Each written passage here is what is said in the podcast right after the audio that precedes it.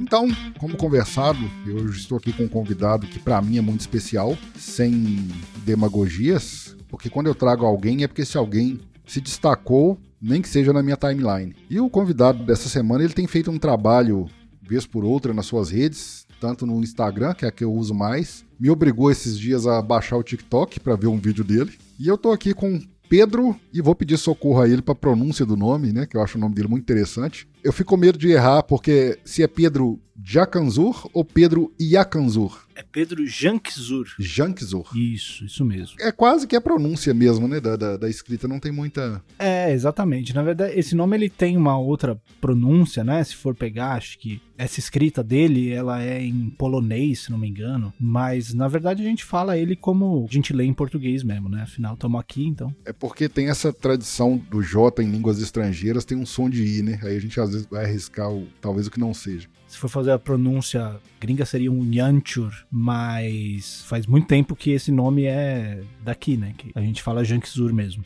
O Pedro Jankzur, 36 anos, músico, formado em guitarra popular. A gente depois fala um pouco sobre isso aí, né? Porque para mim, mero mortal, a formação em música assim é uma coisa muito distante, né? Porque eu moro no interior de Minas aqui, faculdade de música, talvez, não me engano, Belo Horizonte, mas mesmo assim é algo bem bem distante casado e lá do podcast Semibreves, um podcast que eu recomendo, que ele trata de assunto música. Para quem é músico, principalmente, porque eles abrangem em alguns episódios bem tecnicamente. O penúltimo, se não me engano, eu fiz questão de ouvir, mas para mim é quase que outro idioma, né? Mas assim, para quem é músico, eu recomendo muito. E tem um episódio falando sobre. Aí agora eu posso entrar em falar bobagens, mas um episódio, porque todos estão falando sobre música, mas falando sobre música barra artistas, né? E o último que eu ouvi foi falando sobre Steve Wonder. E aí, uma explanação bem interessante. Eles, eles entram, assim, de. aprofundam muito na vida do artista e na obra do artista. Mas, Pedro, fala um pouquinho de você aí. Quem é o Pedro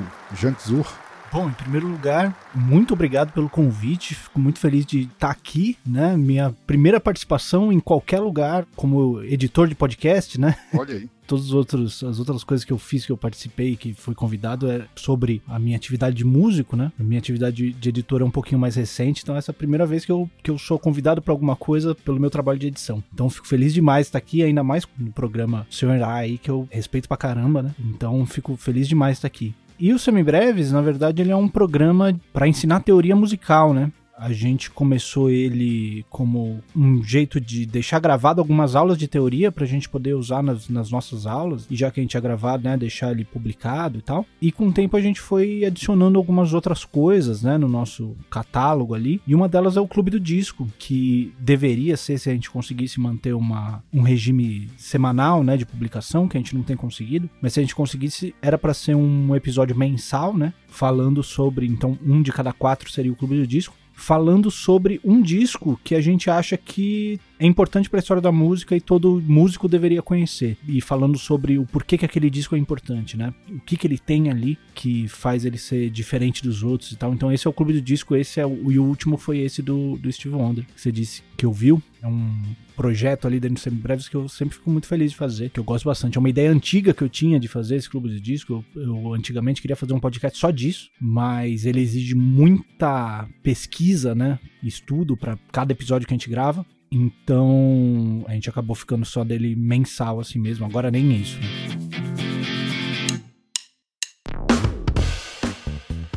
Você agradeceu aí pelo convite, mas eu acho mais do que válido, porque assim, eu tenho, igual eu brinquei ali na apresentação antes, né? Brinquei, mas é bem sério tem me chamado muita atenção o seu trabalho de editor. Mas pulando esse pedaço um pouquinho, depois eu volto nele, pelo que você explicou então, o podcast, os semibreves, principalmente esses episódios, eu não sei se eles têm um nome, né? É, a gente acabou ficando com três, variando entre três assuntos, né? É um episódio de teoria, um episódio de análises harmônicas, que a gente pega uma música clássica, um jazz, um samba, alguma coisa, e a gente analisa a harmonia harmonia dele, cada acorde, de onde ele vem, qual é que é a função dele, etc, etc. E um de percepção harmônica, que daí o Daniel faz lá uns, uns acordes e eu fico tentando adivinhar o que, que ele tá fazendo. Esses episódios, então, posso ter entendido errado, mas ele tem um público específico, que seria talvez passando pelos seus, né? Os alunos de música e alunos de música em geral. Seria esse o público desse tipo de programa? Isso, a ideia dele é alunos de música mesmo, né? Uhum. Como se fosse uma aula de teoria mesmo.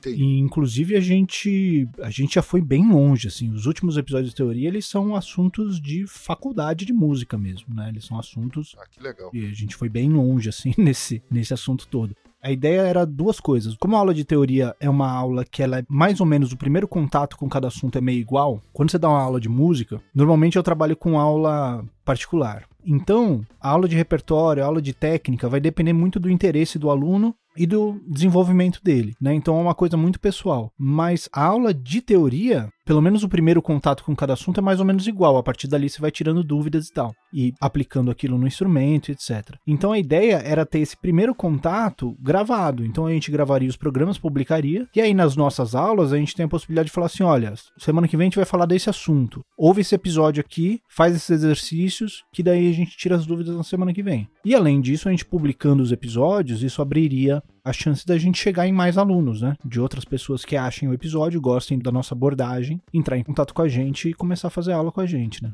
Eu acho uma aposta muito interessante, Pedro, pelo seguinte: eu falava isso lá atrás, bem antes, apesar que eu comecei numa segunda leva de produção de podcast, ou terceira, não lembro, não, eu não sou tão das antigas, assim, dos primeiros produtores, mas eu sempre falava nisso. Às vezes o pessoal queria muito conquistar o mundo e esquecia talvez conquistar a proximidade, né? Eu tô falando isso pela questão de você fazer um produto para um nicho e era muito comum o pessoal querer produzir, vou falar aqui da nossa mídia, né, do podcast, querer produzir podcast pro Brasil inteiro ou pro público geral, sempre falando de assuntos gerais, né? E talvez deixar de produzir algo que realmente tinha conhecimento, né? Porque muitas vezes, muita gente pode se perguntar assim, né? Eu mesmo, né? Na, da minha parte leigo, não, mas produzir, será que compensa produzir um podcast para um público tão específico? E até por experiência de clientes meus, eu vejo que sim, vale a pena. Porque quando você fala para o público específico, você atinge, inclusive, né? Igual no caso desse cliente meu, por exemplo, atinge patrocinadores específicos. Às vezes não tem números exorbitantes de audiência, mas tem uma audiência seleta ali que é mais assertiva e mais fiel, inclusive.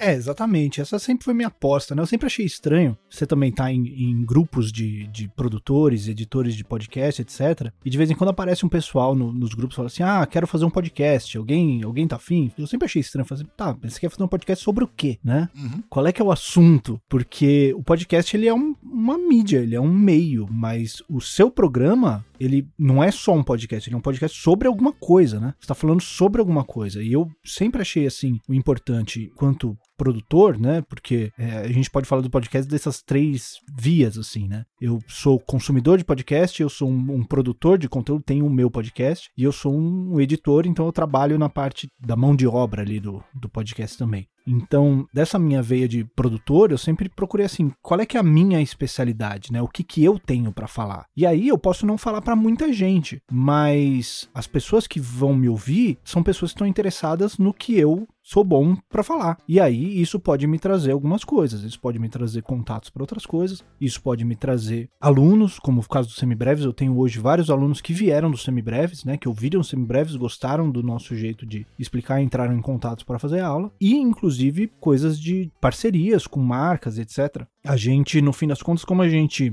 não tem conseguido manter essa, o volume de postagem que a gente gostaria, essa é uma ideia que a gente acabou deixando um pouquinho de lado no momento, né? Mas é um plano a gente tentar entrar em contato, fazer algumas parcerias com marcas de, de repente, livrarias. Existem livrarias especializadas em livro de música, né? Uhum. Que seria um, um mercado super a ver com o nosso público. Ou então marca de cordas, de palhetas, de cabos, enfim, essas coisas, né? Produtos musicais que fazem parceria com gente que às vezes não é tão grande nacionalmente, assim, para o público em geral, mas que são conhecidas dentro do, desse nicho de músicos, né? No caso, as suas aulas são de guitarra? Ou você passa por outros, outros cenários musicais também? As minhas aulas, elas são principalmente de guitarra, né? Guitarra e violão. Nas minhas aulas de guitarra e violão, na real, são aulas de música, né? Que a gente aplica na guitarra e no violão. Então eu falo sobre toda a parte de teoria, toda a parte de harmonia, toda a parte de percepção, etc. Mas eu tenho alunos, por exemplo, que querem só aprender harmonia, ou querem só a parte de percepção.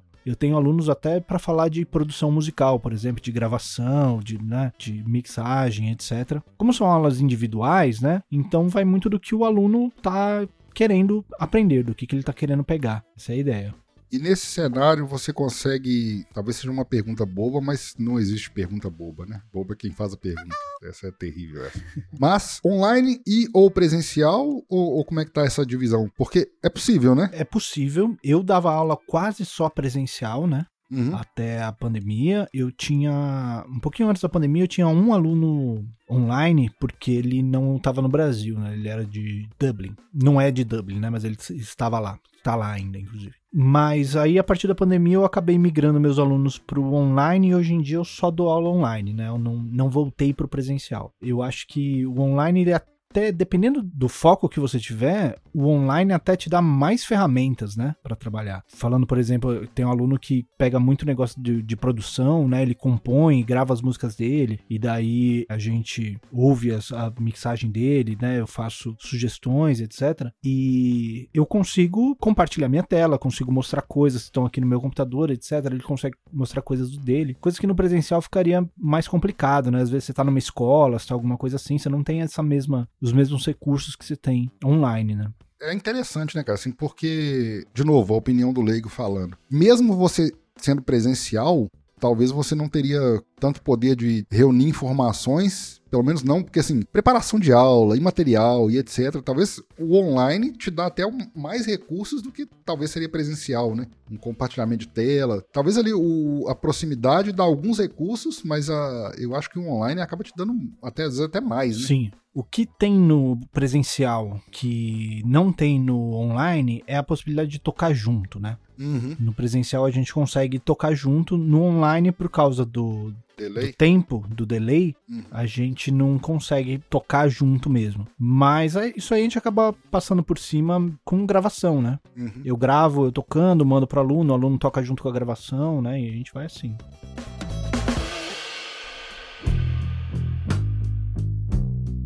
Fazendo uma quebra aqui, mudando de assunto. A paixão, no caso, né, é lógico que às vezes pode ficar meio óbvio, né? É áudio, mas a paixão pelo podcast enquanto. Porque assim, eu conheço vários músicos, eu tenho amigos músicos, né? Eu achei até muito interessante um comentário do seu colega lá de podcast no episódio sobre o Steve Wonder, onde ele fala lá sobre uma questão da característica e o pessoal da música gospel, porque eu convivo nesse cenário, né? Eu de, de igrejas e tal. Ele fala sobre isso, mas aí vem, né? Tudo é música música, etc. Mas de onde veio a sua paixão, no caso, pelo podcast? É engraçado, porque a minha história com podcast, ela vem muito por causa das aulas de música, inclusive. Porque teve uma época, ali por 2014, talvez, eu dava muita aula em escola, e aí eu comecei a arranjar alguns alunos particulares e comecei a dar muita aula é, a domicílio. E aí até o momento que eu parei de dar aula em escola, eu fiquei só com as aulas a domicílio. Só que aí, nessa época, eu comecei a. Eu moro em São Paulo, né? E eu comecei a dar aula na cidade inteira. Então eu passava o dia inteiro rodando, dando aula, né? Era uma época que eu tinha,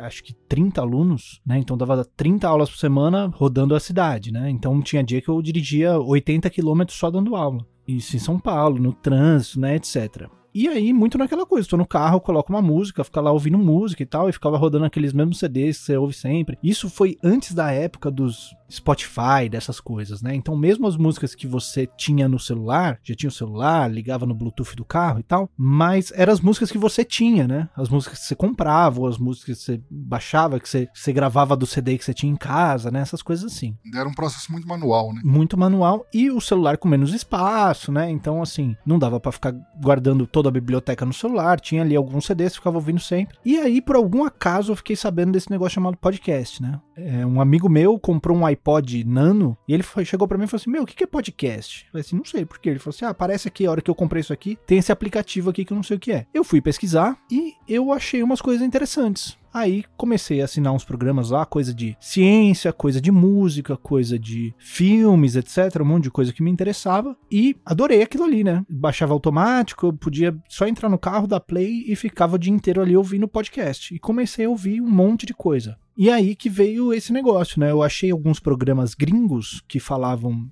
de ensino musical, né? Tinha até um programa que era de teoria musical, mas do ponto de vista da música erudita, não da música popular. E aí eu procurei um nacional disso, que eu falei assim: ah, isso aqui pode ser legal para eu ter ideia para as minhas aulas, né? E não achei ninguém fazendo isso aqui do jeito que eu tava vendo lá. Falei assim, meu, então se não tem ninguém fazendo, eu podia fazer. A minha primeira ideia era fazer um canal do YouTube, na verdade, né? Eu queria fazer um canal gravando aulas de teoria aplicadas na guitarra. Então, visualizando na guitarra os conceitos de teoria e tal. Eu cheguei até a fazer alguns testes aqui junto com a minha esposa e tal, né? Gravei algumas coisas, tentei editar e tal, mas eu não tinha muita facilidade com vídeo, com iluminação, com cenário, todas essas coisas. Então, eu acabei.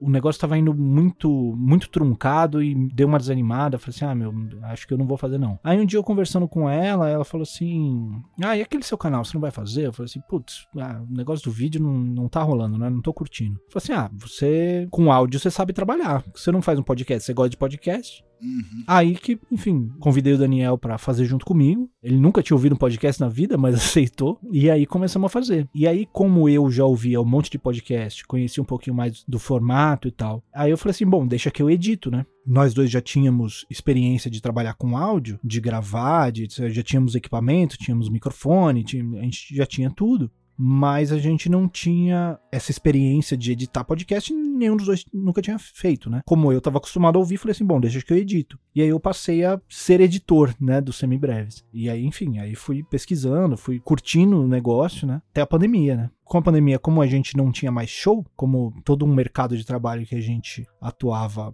foi meio por água abaixo, aí a gente começou a precisar fazer outras coisas, né? Uhum. E aí eu falei assim, bom, eu sei editar. Eu tinha as minhas aulas, né? Então continuei dando aulas e tal. Até hoje continuo dando aula. Mas eu falei assim, bom, eu sei editar também. E aí fui atrás de conseguir trabalhos de edição, né? E tamo aí.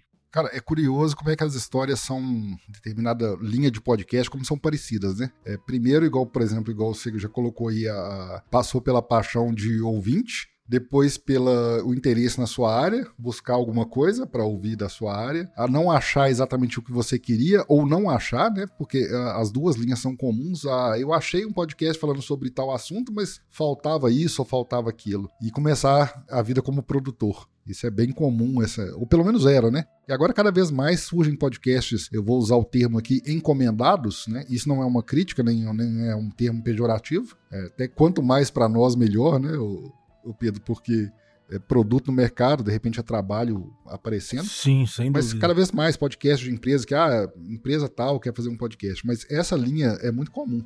É, eu comecei o, o, Papo Editado, né, que vem se arrastando aí de, em 2017 eu fui bem ativo, né, foi a primeira, o primeiro ano, mas também foi essa linha, foi assim, ah, porque era muito comum que ou era podcast falando de assuntos A, B, C, ou era podcasts que fazendo crossovers. Ainda não tinha muito essa, essa linha de. Quando eu, eu lancei o Papo Editado, essa linha de uh, chamar alguém para falar sobre. Tinha, né, lá os, os chamados meta-podcasts, podcast falando de podcast, mas às vezes falando sobre linha, pela linha. Ou ensinando, ou dando dicas. A ideia foi trazer, né, o, o personagem enquanto editor. Porque às vezes o, ele era o host e o editor, mas eu não queria falar com o host, eu queria falar com o editor. Mas é, é curioso essa linha aí. Agora me tira uma curiosidade, cara, assim, talvez um momento até para um alívio cômico. Foi muito sofrimento para você, enquanto músico e conhecedor dessa parte teórica toda e dessa parte de produção, ouvir alguns podcasts? É, era muito sofrível, digamos assim? Cara, na verdade, não. Assim, eu nunca estranhei muito isso, né? A voz é uma coisa que a gente se acostuma muito, assim, né? Então, mesmo que o negócio não esteja gravado perfeitamente, assim, você começa a ouvir ali dois, três minutos,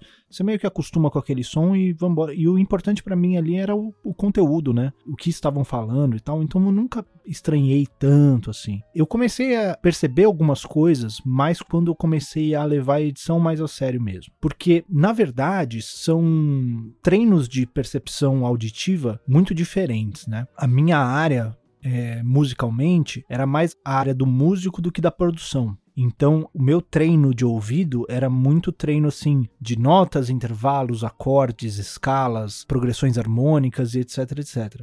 Depois que eu fui começando a levar a, o lance da edição e do, do áudio, né, do tratamento de áudio e tal mais a sério, aí que eu fui atrás de treinar mais essa parte de esse ouvido de produtor. Então, frequências, equalização, compressão, ganho, etc, etc. Aí que eu fui treinando mais o meu ouvido nessa área, né? Assim, a pergunta foi por isso, porque assim, eu, eu, tenho. Eu comecei a falar ali atrás, acho que eu nem concluí o raciocínio, eu tenho esse defeito. é a parte que eu falei, a, a, questão de frequência de igreja, que você cita a questão da igreja lá no, no podcast sobre Steve Wonder. Uhum. Eu tava falando isso, né? É bom que eu já associe uma coisa a outra aqui. Eu conheço alguns músicos e não músicos. Quando eu falo não músicos, não é que a pessoa não é música. Pessoa que às vezes só toca, igreja, isso é muito comum, uhum. né? E tem, por exemplo, um, um, colega lá que ele é músico e professor também. Às vezes a pessoa fica com um nível de exigência mais alto, né? E às vezes incomoda dependendo da, da, da, linha, né? Igual você falou que essa questão mais trabalhava mais, né? O campo harmônico e notas e etc. O pessoal, principalmente que tá, às vezes trabalha com voz, começa a se incomodar mais fácil com uma equalização feita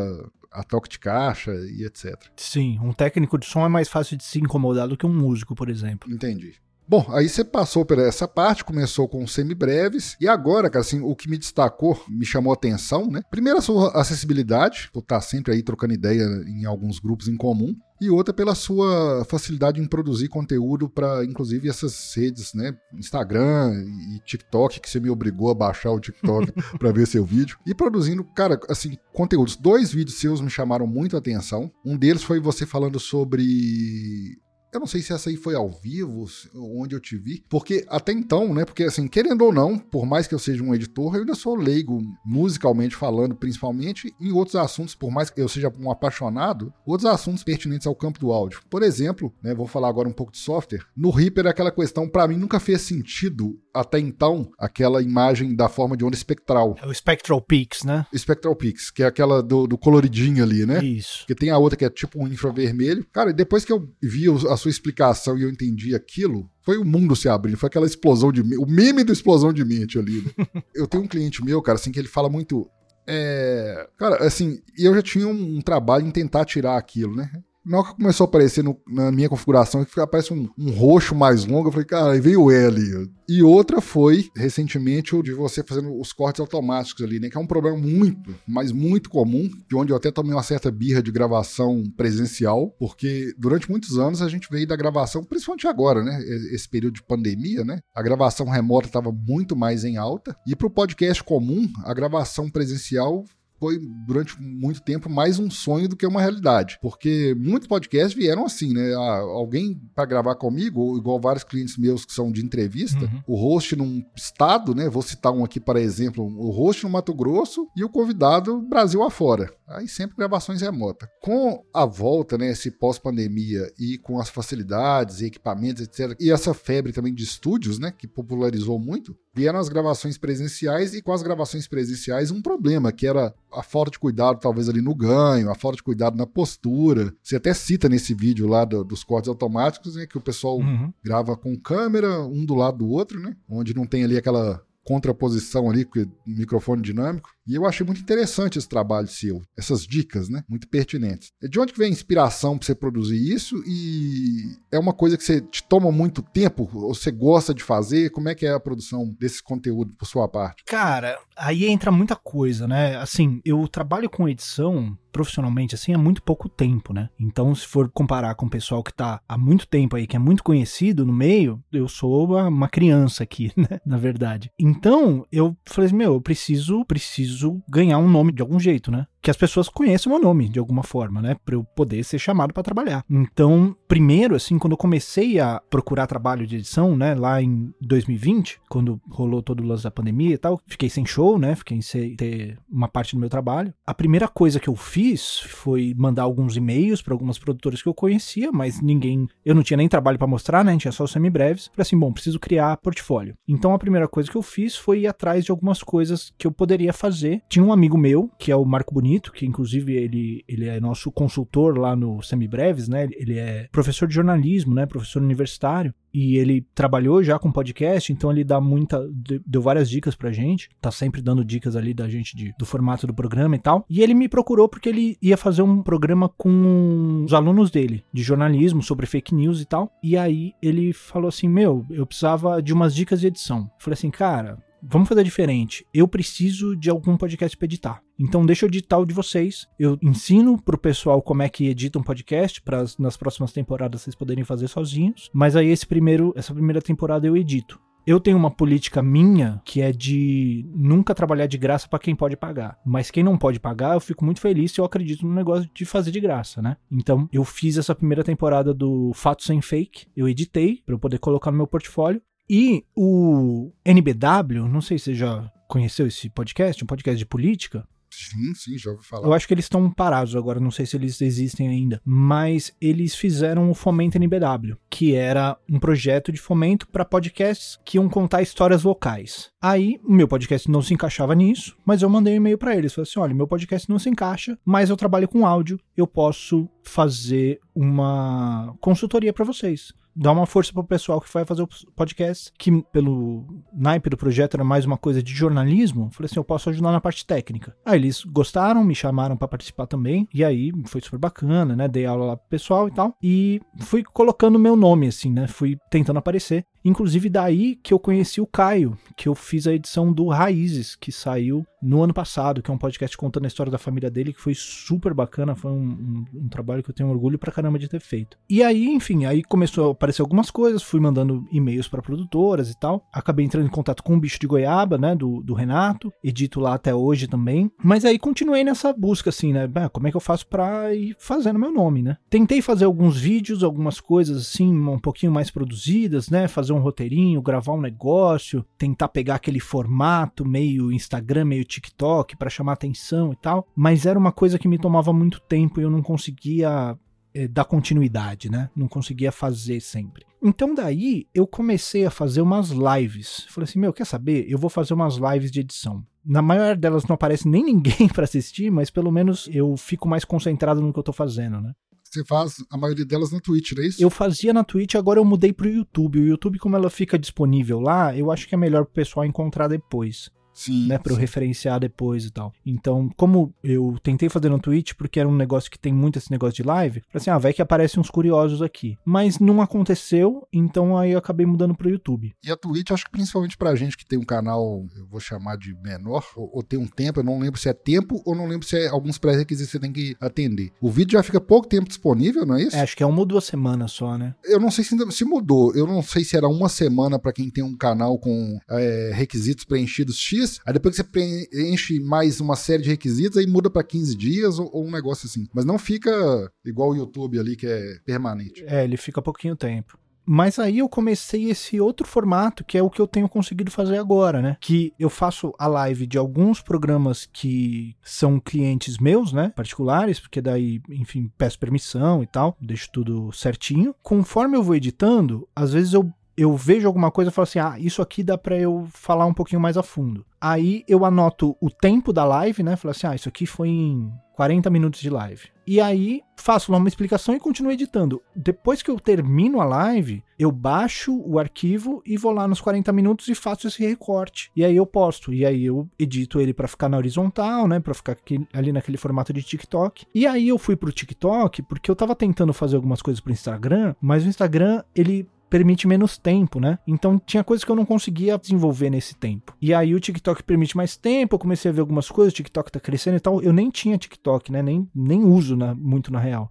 Eu mais posto as coisas lá. E aí eu falei assim, bom, então vou pro TikTok. Aí eu comecei a postar as coisas lá. Já teve uns vídeos meus com 5 mil visualizações no TikTok, né? Coisa que eu nunca tinha chegado nem perto do Instagram. Então eu falei assim, bom, aqui tá dando mais certo mesmo, né? Que tá sendo mais negócio. E aí, quando dá, eu posto no Instagram também. Quando não dá, eu posto o, o que cabe lá no Stories e falo assim, ó, o completo tá lá no TikTok. Então, se eu entendi, aí você me corrige se eu estiver errado. Essas edições, lógicas, né? As, as pré-autorizadas aí, pré-conversadas, você tá sempre editando elas gravando, é isso? Ou não? É, eu tô sempre eh, transmitindo elas, né? Ah, tá. Você faz a transmissão, depois você faz o, só o recorte, Isso. né? Entendi. É porque uma outra opção, por exemplo, se nu- numa determinada situação, você pode fazer, eu não sei se você usa OBS ou outro serviço. É o OBS. OBS, né? Ou você pode fazer ela gravando, né? E depois só subir o trecho ali da. Eu posso ir- ir gravando também, e quando eu vejo alguma interessante, eu só coloco pra gravar, né? Seria mais ou menos o mesmo resultado. Mas não sei, eu achei mais ágil pra mim fazer dessa forma. Então é o que eu tenho usado no momento. É, já ganha, já tá lá. é, né? então, exatamente. Eu te confesso que, assim, eu até foi uma pessoa em comum que me, ajudou a chamar a atenção para o seu trabalho também, foi o aquele grupo lá do Farofinha, né? Do Henrique Farofinha lá. Eu entro de vez em quando nas lives dele, a gente troca umas ideias, ele aparece nas minhas também, é bem, ele faz mais ou menos a mesma coisa, né? Vai editando e vai fazendo live e tal. Eu acho, se não me engano, foi, o que ele, foi ele que me falou, assim, cara, você já viu as lives do, do Pedro? Entra lá também uma hora e tal. Só que, assim, hum. aquela história, cara, e quando eu tô no computador, eu tô geralmente editando. Sim tem tido uma, uma, demanda boa, né? Graças a Deus não posso reclamar. Uhum. Mas não, eu não consigo ficar muito tempo em live. E, e, fazer, cara, assim, já tentei, mas eu tenho uma dificuldade com produção de conteúdo ao vivo. Não tem ninguém na live, não faz mal. É. Eu fico travado, não tendo ninguém. Uhum. Acho que se entrar duas pessoas, aí eu desmaio. aí é que eu travo mesmo.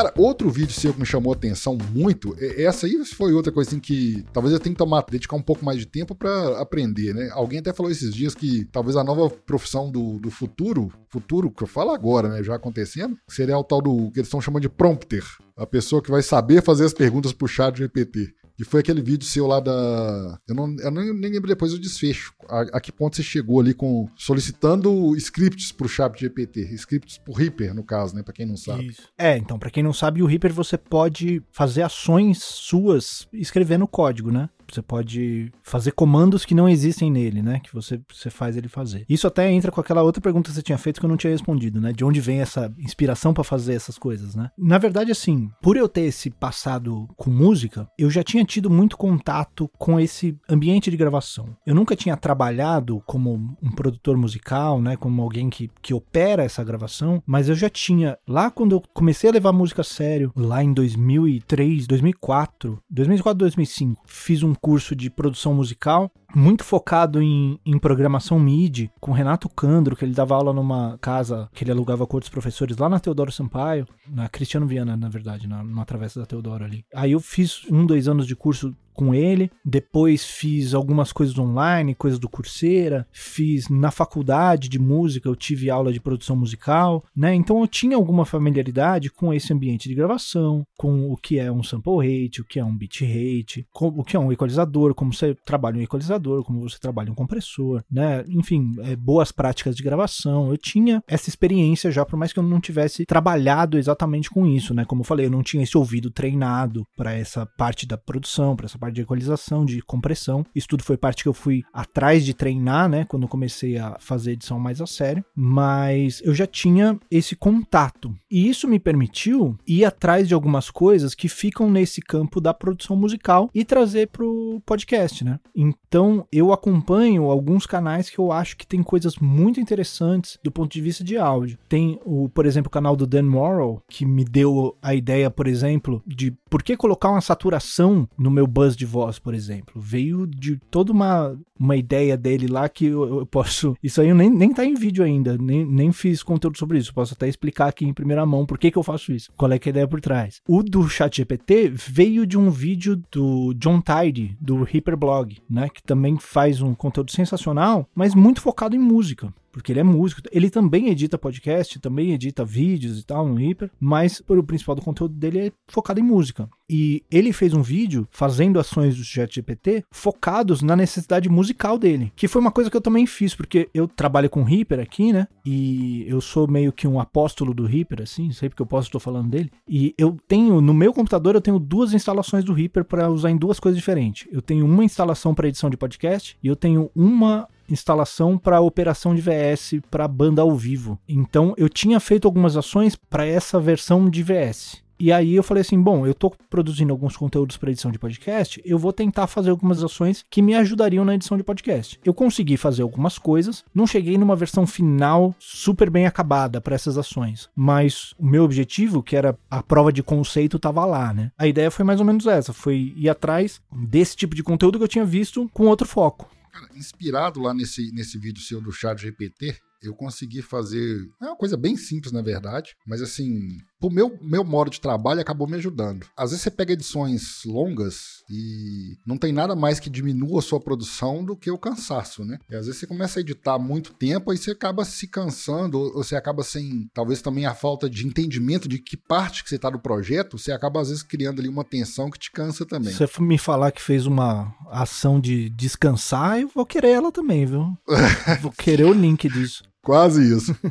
Mas não, chega a tanto ainda. Mas assim, é uma bobagem, cara, uma besteira. Lá no via chat, né? Eu consegui. Eu criei uma ação que automaticamente ele cria para mim eu coloquei de 10 minutos, mas ah, depois eu fiz uma de 15 também. Aí depende do tamanho do projeto. Ele cria regiões de 10 minutos, aí com cores aleatórias. Aí vamos supor, ele criou ali um ponto de 0 a 10 minutos, branco. Aí ele cria do 10, 10 e 1, 10 minutos e 1 segundo ali, até o 20, de outra cor. Com isso, cara, assim, besteira, parece bobagem, mas para mim funcionou muito bem. Eu tô no branco ali, 10 minutos de edição. Levanto, vou tomar um café. Aí pego, volto, pego os próximos 10 ali. É meio que um método Pomodoro, só que assim. Você automatizou o Pomodoro, né? É, entendeu? Eu poderia ter colocado, por exemplo, um auto-stop ali a cada um, mas nem, nem cheguei a tanto. Aí depois pego ali o 10 e 1 a 20. Aí levanto vou no banheiro. Uhum. Tô indo bem, aí entre o, o, o 20 o, e o 30 ali, entendeu? Uhum. Várias coisas. Por exemplo, eu sei que o projeto, na hora que eu comecei, ele era um projeto de uma hora. Cara, eu tô aqui no, no, no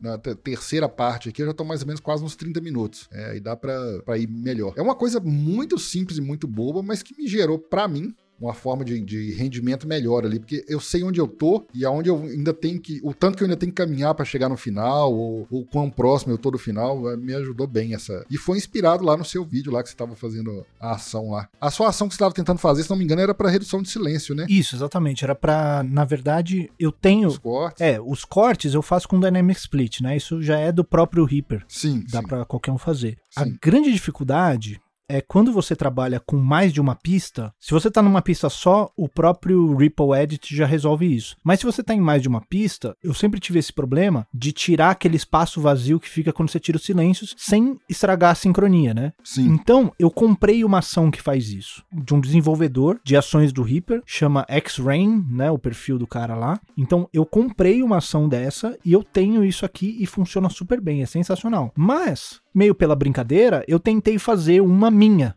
dessa. E quase deu certo, né? Se, se, for no final do vídeo lá, ela tem um bugzinho que faz ela não funcionar para a aplicação que eu preciso dela, porque ela não mantém quando um item está em cima do outro ela separa eles. Aí acaba com o propósito do negócio. Mas ele quase deu certo. Talvez com um pouquinho mais de insistência ali, refinando o código, eu conseguiria chegar nisso. Entendi. Mas como eu disse, aquilo lá acabou sendo meio uma prova de conceito, né? Duas curiosidades aqui. Para quem usa o, o Reaper um pouquinho mais a fundo, usa ali o Repack, essas questões, o, o X-Range já é um nome conhecido ali, né? Ele tem muita coisa lá no, no Reapix. Ele tem muita coisa grátis, mas ele tem os, os scripts pagos dele também, né? Sim, sim, tem um site dele com os scripts. Exato, exato. A segunda curiosidade é o seguinte: eu, na minha empolgação, achei tão bacana assim a, a bobagem simples que eu fiz que eu tentei colocar no repositório lá no, no Reapex. Uhum. Se não me engano, eu vou até tentar achar aqui. Eu acho que foi o próprio X-Ray que me deu bomba.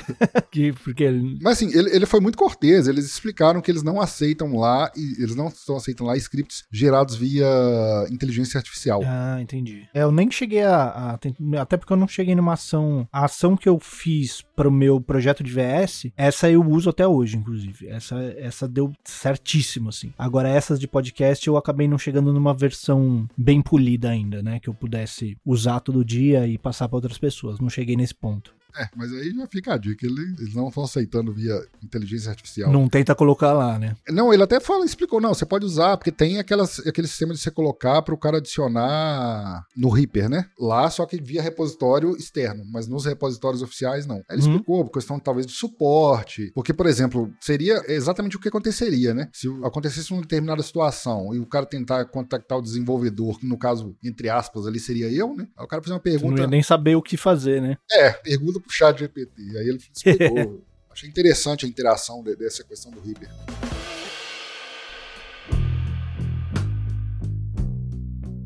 Cara, eu tenho uma pergunta aqui agora que acaba caindo em quase todo mundo hoje. Primeiro que, assim, assim como você mencionou ali atrás, eu também sou. Acabei me tornando, né? Tanto é que veio nesse apelido Senhorá, foi uma combinação de coisas. Meu nome é Alexandre, nome do meio tem Augusto. E durante anos, além do áudio, né, que tá inserido nesse meio aí, né? Você me deixa isso muito claro. Eu não tenho nenhuma formação no campo, ser apenas um entusiasta, autodidata e apaixonado pela mídia podcast veio o A também do Audacity, né? Que durante anos eu era o, o defensor ferrenho do Audacity. Né? Se alguém falasse comigo em qualquer outro software, não, o Audacity. e de fato, né? Eu falo assim: uma das máscaras que a gente usava é pós-pronto. Não há quem no mundo que fale que foi feito em A ou B, né? Sim, sem dúvida. Ah, foi no Reaper, foi no Pro Tools, foi no Audacity, foi no, no Sony Vegas. Não tem como, cara, assim, definir onde foi feito. Mas pós-conhecimento, aí você, no caso, né? Reaper, como chegou nele e por quê o gosto? Cara, o Reaper foi uma história longa, assim, né? Eu naquele, lá naqueles tempos que eu falei, que eu fazia aquela aula de produção com o Renato e tal, eu usava o Sonar, né? A gente usava o Sonar para fazer isso daí. Nessa época, eu lembro que era comum o pessoal falar de Pro Tools e Sonar. Era basicamente isso que tinha. Pro Tools era o profissional, o Sonar era o amador, assim, né? Pro Tools precisava de um computador muito mais pesado para rodar e etc. Com o tempo, o computador foi evoluindo e aí o áudio acabou virando meio besteira, assim, né? Porque o, o computador hoje em dia ele é feito para rodar vídeos, não sei o que, jogos e não sei o que lá. Então o áudio é uma coisa que meio que qualquer computador consegue lidar razoavelmente bem. Então aí a gente passou um pouquinho dessa, dessa fase. Com o tempo, quando eu tava já na faculdade, que daí eu fiquei um tempo sem computador, né? Depois daquela época do celular e tal, a gente fazia tudo pelo celular. Aí na faculdade eu peguei um, um, notebook e aí eu comecei. Nem existia mais o Sonar que eu usava. E aí eu acabei indo usar o Logic, né? Fiquei muito tempo no Logic. Fiquei até 2020 no Logic, né? As primeiras edições do, do Semibreve são todas no Logic e tal. Usava o Logic para editar. Aí foi acontecendo um negócio assim. Eu fui pesquisando, porque a partir do momento que você consegue um resultado bacana com as suas edições e tal, que hoje em dia ouvindo eu nem acho que é um resultado bacana, né?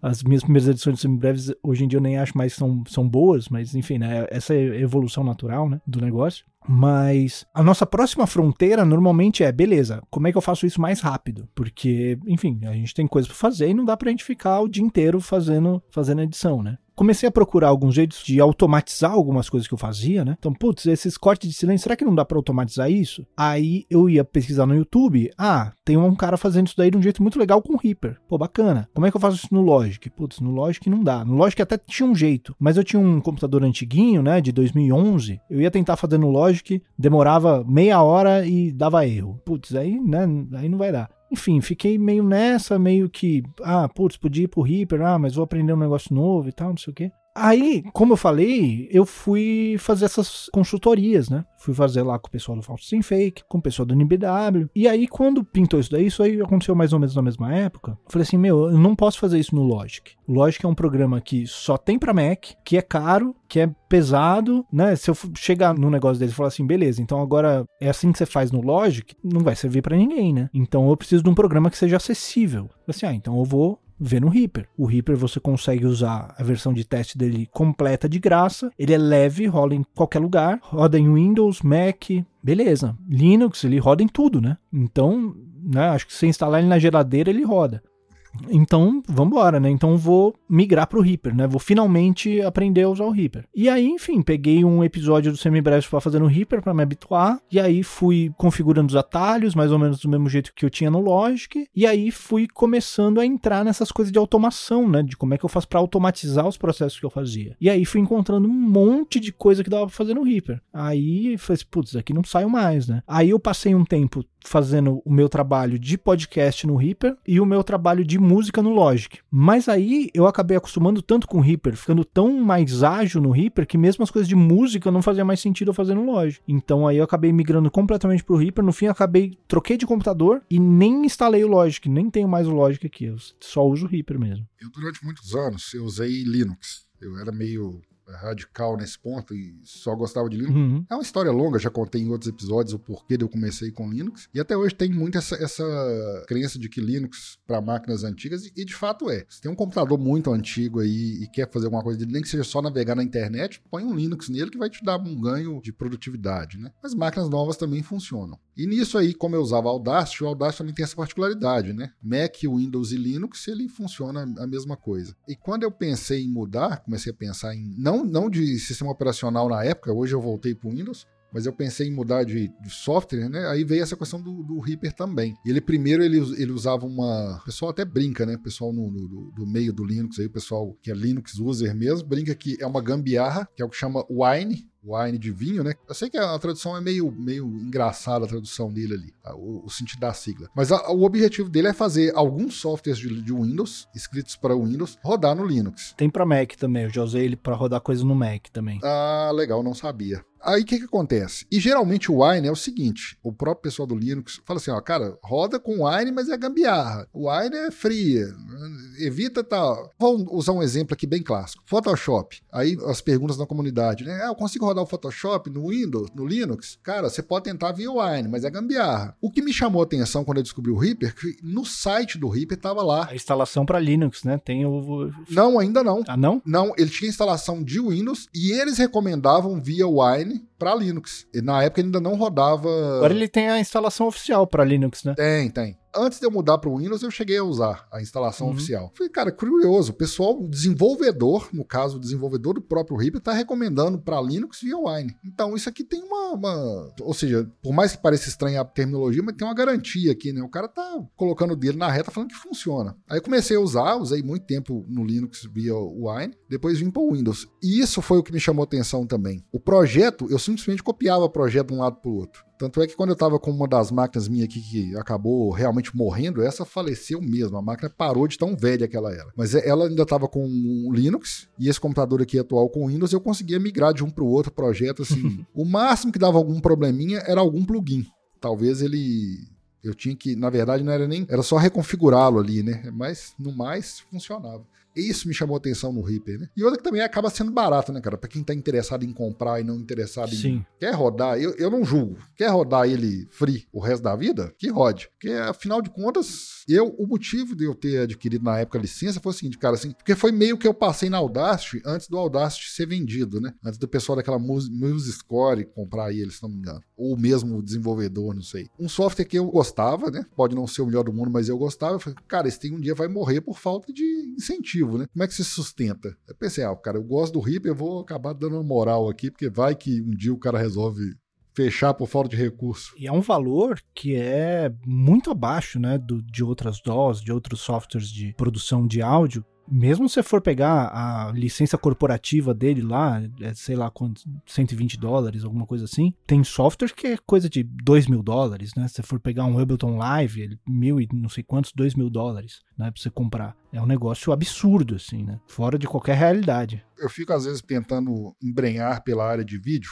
não é também a minha nem minha paixão e nem minha, minha, minha área hoje, mas assim, acaba que é aquela história, né? Você tem que falar mais de um idioma hoje em dia. Sim, sim. Aí eu fico olhando, cara, assim, alguns softwares. Hoje eu uso para alguns pequenos vídeos um software gratuito, né? Que até que veio da, da comunidade ali do software livre, da comunidade do Linux, só que ele tem para Windows, que é o KDN Live. Já ouvi falar. Aí fico olhando, por exemplo, o DaVinci, que é um software bem chamativo, bem interessante. Que é o que eu uso. Você usa ele, né? Cara, mas na hora que eu vou ver preço, assim, é esse realmente ele tá nessa faixa, né? O DaVinci, ele eu uso ele justamente porque ele, é, ele tem uma versão grátis, né? Sim, sim. O DaVinci ele tem uma versão completa também grátis, ele tem alguns recursozinhos que ele não tem, mas pro meu uso de edição de vídeo, eu não, não preciso dessas funções mesmo. São coisas bem avançadas assim. Então, eu acabo usando a versão grátis dele e me atende super bem. Um outro que já não tá nessa questão de DAW, mas tá ali casado, né? Porque não é uma DAW, mas é um pacote de plugins que eu acho super chamativo e interessante, mas também é os olhos da cara, como se diz aqui no interior, é os pacotes da Isotope, né?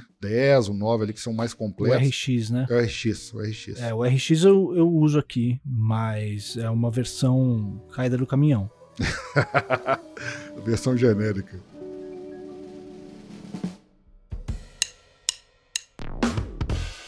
Cara, eu sempre defendo que é o seguinte: não existe podcast definitivo, né? Não existe episódio de podcast definitivo. O pessoal pode falar sobre uma, uma série, um filme, um quadrinho, igual tem muito, né? As primeiras levas de podcast tem essa piada, né? Ah, mais um podcast sobre quadrinho, cinema, série, etc. Mas não existe episódio que defina ali o, o papo. E assim o nosso também. Assim, eu não vejo o tempo passar, né?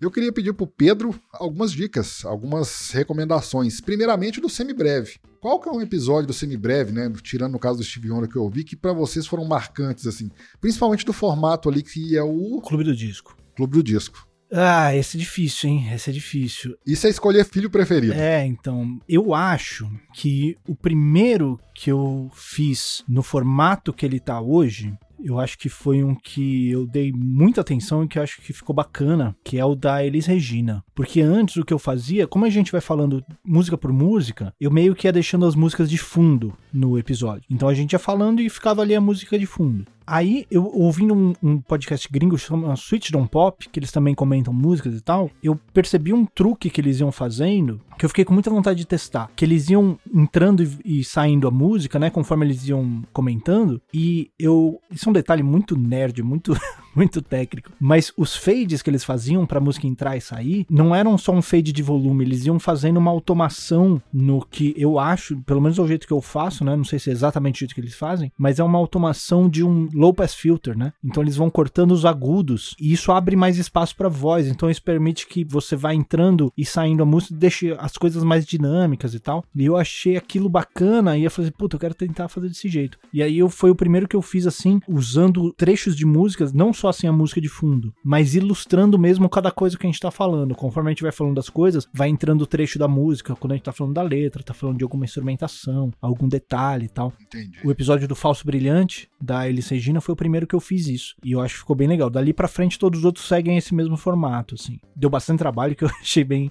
bem legal de fazer. Fica a recomendação, então. O episódio da Elis Regina, né? Isso, isso. O nome tá assim? O nome do episódio? O episódio é o Clube do Disco número 10, Falso Brilhante, isso mesmo. Cara, você falou uma coisa aí, aí vem uma curiosidade séria, né, se é que existe essa terminologia. Nunca teve problema, Pedro, com essas big techs, direitos autorais, etc? Até o momento, não. A gente é muito, muito, muito pequenininho, né? E eu tomo alguns cuidados, umas coisas que eu não sei se é lenda ou não. Tem um pessoal que fala que até 30 segundos o pessoal não encrenca, sabe? Mas também tem um pessoal que fala que não tem esse limite, que se você usou alguma coisa de alguma obra, tá sujeito a uma solicitação de direito autoral, etc. Eu tento deixar os trechos que a gente usa até 30 segundos, até por uma questão de andamento do episódio, né? Senão vira um programa de rádio, né? Assim, musical mesmo. Exatamente. Então eu tento fazer isso. Teoricamente, ele é um programa educacional, né? E eu já ouvi falar que tem algumas exceções para quando você está usando para fins educacionais ou fins de crítica, né? Esse tipo de coisa. E é um programa que não é monetizado de forma nenhuma, né? Já teve alguma coisa com o YouTube, né? No começo eu postava os áudios no YouTube também. E aí os primeiros clubes do disco que a gente fez, o YouTube começou a, a derrubar mas fora isso, nada, assim. Ele só derrubou aqueles episódios e só isso. Fora isso, não, não tivemos problema nenhum até hoje, não. Não que eu saiba, pelo menos. A não ser que alguém tenha tirado algum episódio de alguma plataforma, eu nem fiquei sabendo. Eu usei o termo ali atrás, Big Tech, que se o problema viesse, provavelmente hoje em dia viria, igual você falou, ou do YouTube, que é até muito rápido quando dá, ou do Spotify. Geralmente é onde dá uh, essas questões. A minha pergunta até foi pelo seguinte, porque como vocês falam de música e, e, tem trechos, eu tive cliente que já teve problema e esse cliente não necessariamente, ele nem fala de música, ele só tinha um quadro lá no final do programa que ele faz quatro perguntas pro convidado dele. Eles estão batendo um papo ali sobre, ele é engenheiro agrônomo, né?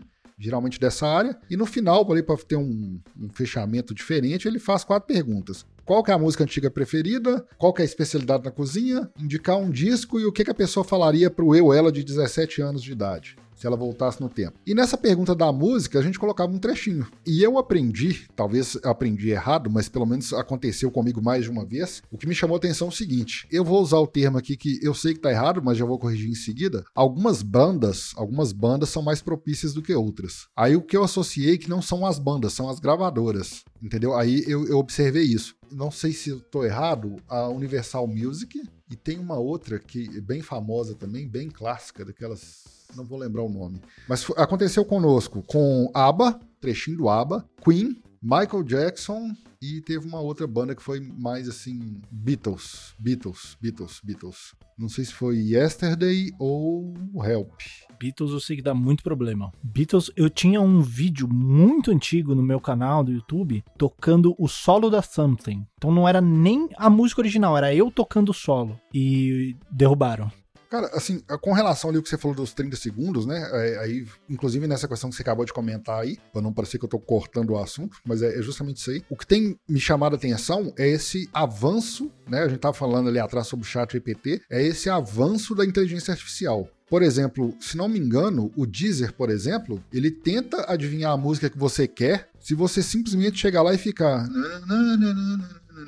se você for mais assertivo ali na, na, na, na música, né? Se você não for igual eu que não sabe nem cantarolar, tipo o burro do Shrek cantarolando, ele tenta adivinhar. Ou seja, o que, que eu tô querendo dizer? Talvez trechos curtos já estão passíveis de, de, entendimento de que, do que, que tá tocando ali, né? E outra coisa também é ligada à inteligência artificial é, por exemplo, o que o Moisés.ai faz, né? Você conhece o Moisés.ai, né? Sim, sim. Que separa ali música de, de voz e separa inclusive alguns instrumentos. Sim. Cada vez mais fácil de identificar se há ou não uma música num trecho. É, o negócio dos 30 segundos eu acho que é mais. Não é nenhuma coisa deles não conseguirem identificar. Eu acho que é mais deles se importarem menos, né? Pelo menos é com isso que eu conto. E tem uma outra coisa também, eu já ouvi falar que se você subisse o seu episódio no Anchor e a música que tem no seu episódio estivesse presente no Spotify, o Spotify só destinava os direitos autorais para a banda lá, para o músico, para a gravadora e não encrencava com o seu podcast. Ele contava como uma reprodução da música original, né? Mas não sei, não sei se isso é verdade, se isso já foi verdade, enfim. Tanta gente fala tanta coisa que eu não sei dizer. É, eu também não tenho certeza, sabe por quê? Porque o Spotify não sei se nem se ainda tem. Não sei se você lembra que o Anchor tinha um, um, formato lá especial que você poderia fazer como se fosse uma rádio. Sim. Eu esqueci o nome daquele, daquele negócio lá. Mas aí tinha que ser músicas do Spotify, né? Na verdade, você nem inseria a música, você usava o próprio serviço lá para escolher a música no Spotify. Mas enfim, aí fica só esse alerta de sempre de cuidado, né? Mesmo porque, igual por exemplo, esse cliente meu que aconteceu isso. A gente tinha uns projetos, ainda pegou os projetos, tirou a música lá e hoje em dia a pergunta fica Fica menos interessante? Fica. Fica menos legal? Fica. Mas é assim que optamos por trabalhar. Ele pergunta: ah, qual é a sua música antiga preferida? Queen Bohemian Rhapsody. Beleza. Próxima pergunta, entendeu? Aí ficou mais assim. Que antes vinha, né? A pessoa: ah, minha música antiga preferida é Yesterday, dos Beatles. Aí já vinha a música subindo, entre, tocava um trechinho. Agora não, não, não, temos mais essa, essa gracinha. Mas o que foi precisou ser feito, não precisou chegar a ser pronto desembolsar nada, nem pagar multa, nem nada. Eles só te alertam, né? Pelo menos o Spotify só te alerta pra você trocar a música ali. Você tem um prazo de X horas para trocar a música, etc. Bom, eu te pedi a dica do, do, do episódio semi-breve. Episódios ou podcast de terceiros? O que, que você gosta de ouvir? Dá algumas dicas aí pra gente de terceiro, eu tô numa fase que eu tô ouvindo menos podcast ultimamente, na verdade. Eu te entendo. Eu fiquei os últimos anos ouvindo muita coisa de política, né? Aí nesses, nesses últimos tempos eu acabei dando uma cansada. Ouço ainda, mas dei uma, dei uma diminuída, né? Voltei a ouvir esses últimos tempos, um podcast que eu ouvia bastante antes e que eu tinha dado um tempo também. É um podcast gringo, né? Aí é, é mais para quem tem a facilidade com inglês. Tem o Switch Don't Pop, que eu já falei dele hoje, né? Que eu acho bem bacana. E tem um outro que eu acho a produção dele espetacular, assim, para quem gosta de edição, de produção, é uma coisa de outro planeta que chama 20,000 Hertz, que é sobre sons, né? É, é, sobre coisas que, que tem sons. Então, eles têm episódios sobre, uh, sei lá, de onde vem o, o som da notificação padrão do iPhone, por exemplo. Ou tem um episódio sobre a trilha sonora do Seinfeld, né? Que foi toda construída em cima de um instrumento instrumento lá e tal, que o cara, um instrumento que era novo na época e etc. Teve um episódio com o Jacob Collier, que é um músico lá que tem todo um, um negócio de improvisação e um jeito de ver música e tal. E os episódios são todos super bem construídos, assim, toda a parte narrativa de como eles abordam o assunto, toda a produção de áudio, tudo muito bom mesmo, tudo muito, muito bem feito. É, dicas preciosas, né? Eu esbarro nesse problema, né, que eu não falo inglês. Cheguei a me matricular num curso ano passado, final do ano passado ou início desse ano, não sei, mas desisti, não por dificuldade. Eu já, eu já tive até facilidade com o inglês, cara, assim, mas não, hoje em dia não tem paciência para ficar. Mas deveria, deveria aprender urgente, inclusive. Eu vou, inclusive, recomendar uma nacional, então, que eu acho super bacana, amarrando todos esses, todos esses assuntos, é o podcast que foi o projeto do Fomento NBW do Caio Santos, que é o Chié, que é ele contando a história da favela do Chié, que é a favela que a avó dele morava, né? E fazendo um alto jabá tem o Raízes, que foi o projeto seguinte dele, né? Que foi um projeto que teve financiamento do SoundUp, do Spotify, e que daí ele me chamou para editar, que é o Raízes, que daí é um pouquinho maior, que é a história da família toda dele, que é muito, muito bacana também. Ah, legal. Já vou procurar aqui para ouvir. Cara, para encerrar, uma última pergunta ainda meio técnica. Audiodrama, já fez? Tem vontade de fazer? Tem curiosidade? Então, o audiodrama eu fiz um trechinho do Raízes que tinha alguma coisa nesse sentido, né? Uhum. A maior parte das coisas que eu fiz até hoje são podcasts de bate-papo mesmo. Eu tenho algumas coisas que eu já fiz de documentário, né? O Raízes é um desse, né? Um podcast como se fosse um documentário, contando lá uma, uma história, né? Mas não é assim um bate-papo, é uma narração, e aí com inserção de entrevistas e tal, e aí inserção de trilha sonora e sonorização e etc. Então é, é uma coisa já bem mais trabalhosa. No caso do Raízes, eu acho, eu posso estar errado, mas eu acho que é no episódio 6. Na primeira parte desse episódio, o Caio pediu para fazer alguma coisa como se fosse um audiodrama. Então ele tá narrando ali uma situação familiar e aí ele pediu para fazer uma sonorização como se fosse um audiodrama, né? Fazendo ali, ó. Mas eu fiz uma coisa bem simplesinha, assim, né? Não, não foi uma produção de audiodrama como o pessoal faz, né? Como o. Danilo Battistini, vamos usar aqui. Você conhece o Danilo. Era esse o nome que eu tava procurando, né? Não é, não é exatamente isso. Mas esse também é até injusto usar ele de exemplo, né, cara? Pois é, é o exemplo que eu tenho, né? Eu não sou muito o cara do audiodrama de consumir o audiodrama, né? Uhum. Não tenho muito esse, esse negócio. Essa imersão do audiodrama, para mim, não, não me pega tanto eu gosto mais do podcast como uma mídia de eu ouvir alguma coisa enquanto eu tô fazendo outra coisa. Então eu tô dirigindo, eu tô lavando a louça, eu tô na academia, ou tô jogando videogame e eu tô ouvindo alguma coisa enquanto minha mão tá ocupada fazendo outra. Entendi. Então essa imersão do audiodrama não é um negócio que me chama tanto atenção assim. Se é pra eu parar e consumir alguma coisa, eu acabo indo pra uma coisa mais uma série, um filme, né? Alguma coisa assim. Mas isso não é falando que o audiodrama é ruim, é falando só do, da minha relação, né? Sim, sim, é experiência, né, cara? Assim, eu, por exemplo, igual você falou ali, eu não consigo muito me apegar, ou, por mais que necessário fosse, por exemplo, podcast de política. Eu tô mais na linha ou entretenimento, ou até mesmo alguma coisa mais, mais leve, mais, mais assim. Eu gosto muito, né, dos podcasts de política, e até, né, um negócio que você tinha perguntado se não me incomoda, assim, é engraçado porque vários dos podcasts de política, até por eles tratarem de pauta quente, né, o pessoal tá falando falando do que aconteceu essa semana, acabam tendo uma produção muito ruim, né?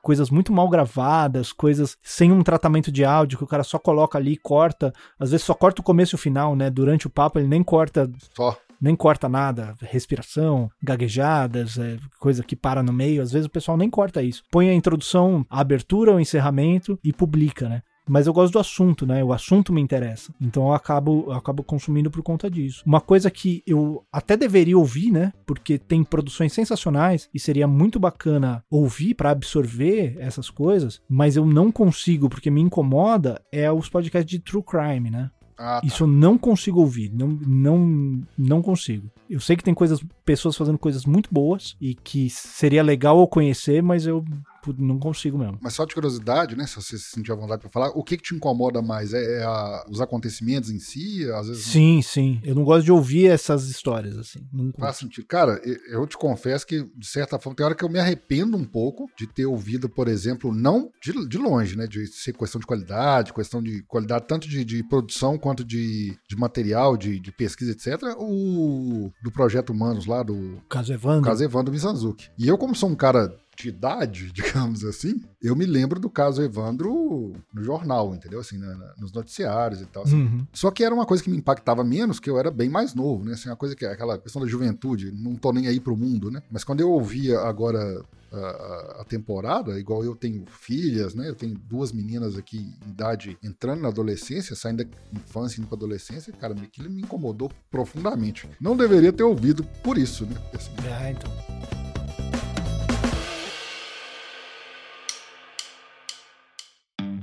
Pedro, eu quero te agradecer imensamente, cara, assim, a sua dedicação, o seu tempo dedicado aqui ao nosso bate-papo. Te pedir que você não pare com as suas produções, essas coisas, esses pequenos insights que às vezes vêm ajudam a gente muito, coisas diferentes, coisas que às vezes a gente não tem tempo para pesquisar. Na hora que você vê, tá na sua timeline ali no, no Instagram, seja no TikTok, uma dica, uma coisa de produção. Eu gosto muito do que você faz, da maneira como você explica. É bem interessante. Fica aqui o agradecimento. É, eu que agradeço, agradeço demais o, o espaço aqui, o, o bate-papo foi muito bacana, curti demais. Se alguém quiser sacar as coisas que eu, que eu falo, as coisas que eu faço. Em todos os lugares é arroba Pedro né? No Instagram, no TikTok, no Facebook. Bom de ter um nome estranho é que ninguém pega a, a arroba antes de você, né? Tá sempre ali disponível. Então Pedro Janksur é só, só Pedro Janksur em todos os lugares. Tô livre aí, tô aberto para qualquer um que quiser ir, trocar uma ideia, bater um papo, fazer perguntas. Tô aberto aí, só chegar aqui e trocar ideia. Inclusive trabalho, né, Pedro? Ou você faz só pela bicho de goiaba? Não, você também pega trabalhos. Não, eu pego trabalhos particulares também, né? Eu trabalho na Bicho de Goiaba, sou editor do Bicho de Goiaba, mas eu também faço meus trabalhos particulares. Estou até com um sitezinho muito modestozinho meu, que é a Semibreves Edição, né? peguei o nome do, do podcast, Semibreves, fiz lá o meu serviço de edição com esse nome também. Então, semibrevesedição.com.br. Tem lá também algumas, algumas amostras do meu trabalho para quem se interessar. E também estou aberto aí, tem lá meu, meu contato, meu e-mail, minhas redes, só entrar em contato. Fica aí a dica então. Precisando de edição, tá aí. Pedro Junkzur. O cara trabalha bem, edita bem, faz um bom trabalho. Eu ouvi o podcast dele, ainda não ouvi os outros, né? Eu tenho que pegar esse agora, por exemplo, o NBW e ouvir, e o outro. O Raízes. Principalmente esse. O NBW é de política, né? O NBW é de política, mas eu não fiz nada no NBW, né? O NBW não tenho participação nenhuma nele. Eu só participei como consultor do Fomenta NBW, que era o projeto deles de fomento de podcasts novos, né? De coisas novas. Ó, oh, excelente. Cara, eu vou confessar aqui para encerrar duas, como se diz, a ignorância é uma benção, né? Eu lembro que, eu, assim, eu nunca ouvi, mas eu já tinha ouvido falar do NBW, só que na minha cabeça vazia aqui, o NBW falava de basquete. é quase eu, isso. Acho que eu liguei a NBA. NBA. Assim como o Naruhodo, eu achava que tinha alguma coisa a ver com o Naruto. Sim. Que, que, também, o Naruhodo também, se não me engano, acho que é político. O Naruhodo né? é de, de ciência, né? De divulgação científica. É muito bacana também. Fica aqui a dica. Eu não lembrei dele quando a gente tava falando dos programas, mas fica aí a dica. Ele também é muito legal. Você tem uma ideia, né? divulgação científica eu confundia com o Naruto, alguma coisa de Naruto. Pedro, grande abraço, muito obrigado. Até a próxima. Abraço, muito obrigado de novo. Valeu mesmo.